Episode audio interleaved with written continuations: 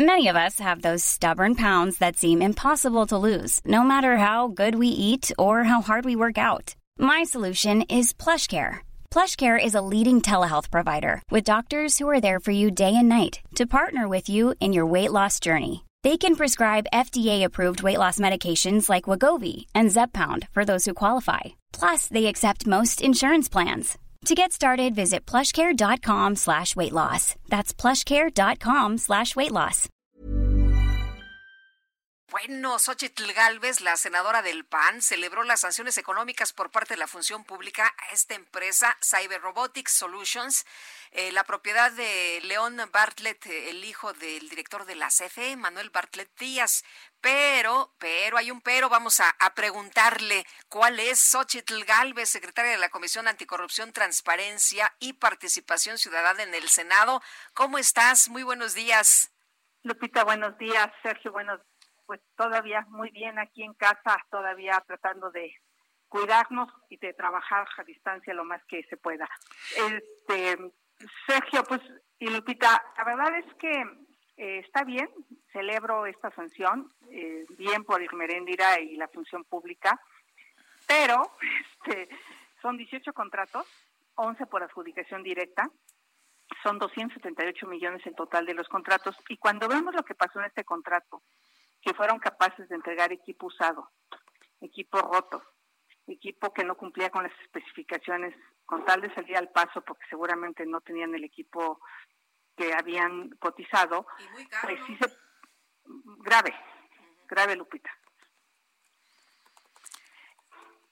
Sí, sí, ¿nos escuchas? Sí, sí te escucho, Sergio. Sí, nos decías que sí, que la situación muy grave, la situación de esta, de estas adquisiciones. Sí, y mira, ya una vez con este dictamen de la función pública, que además está en el diario oficial, debería de dar vista a la Fiscalía General de la República porque se pueden tipificar algunos delitos. Respecto a los funcionarios públicos, el tráfico de influencias, ¿cómo se puede dar un contrato de 30 millones de pesos en la manera que se dio? Encubrimiento, posiblemente, ejercicio ilícito del servicio público, eh, ya se afectó eh, el patrimonio del gobierno y uso ilícito de atribuciones.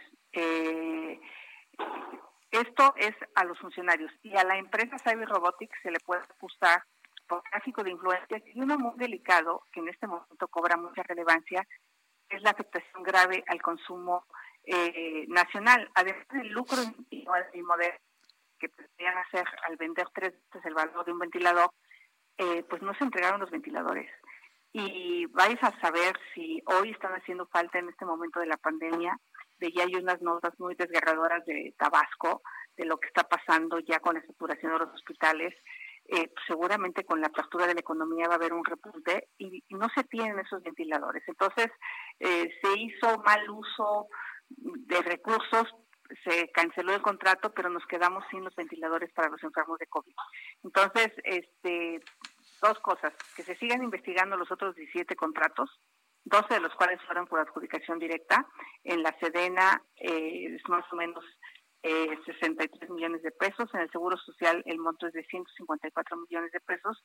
Eh, en el ISTE 154 millones de pesos y en el Seguro Social 52 millones de pesos.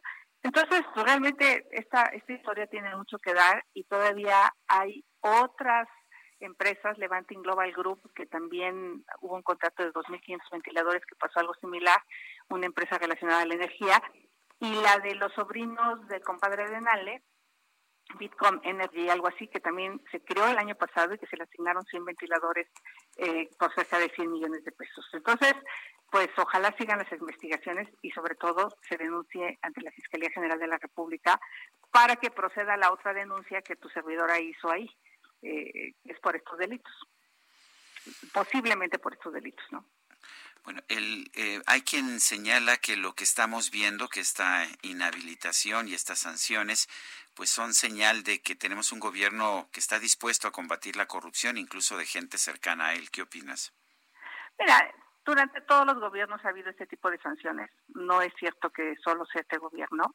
Eh, nomás habría que revisar cuántas de estas sanciones han eh, surtido efecto. Por ejemplo, yo tuve un problema con el edificio delegacional en Miguel Hidalgo por un monto de 24 millones de pesos. Este, no había cómo comprobar ese dinero cuando yo llegué y creo que después bastó un juicio para que se comprobaran esos 24 millones de pesos.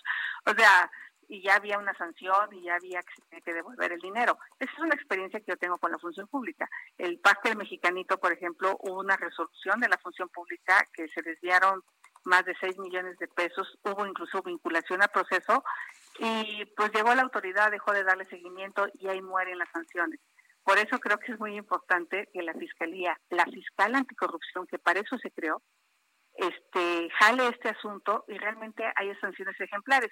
Porque mañana, eh, por algún error administrativo, apelan eso ante el Tribunal Administrativo y dicen que pues no procedía la sanción y no pasa nada.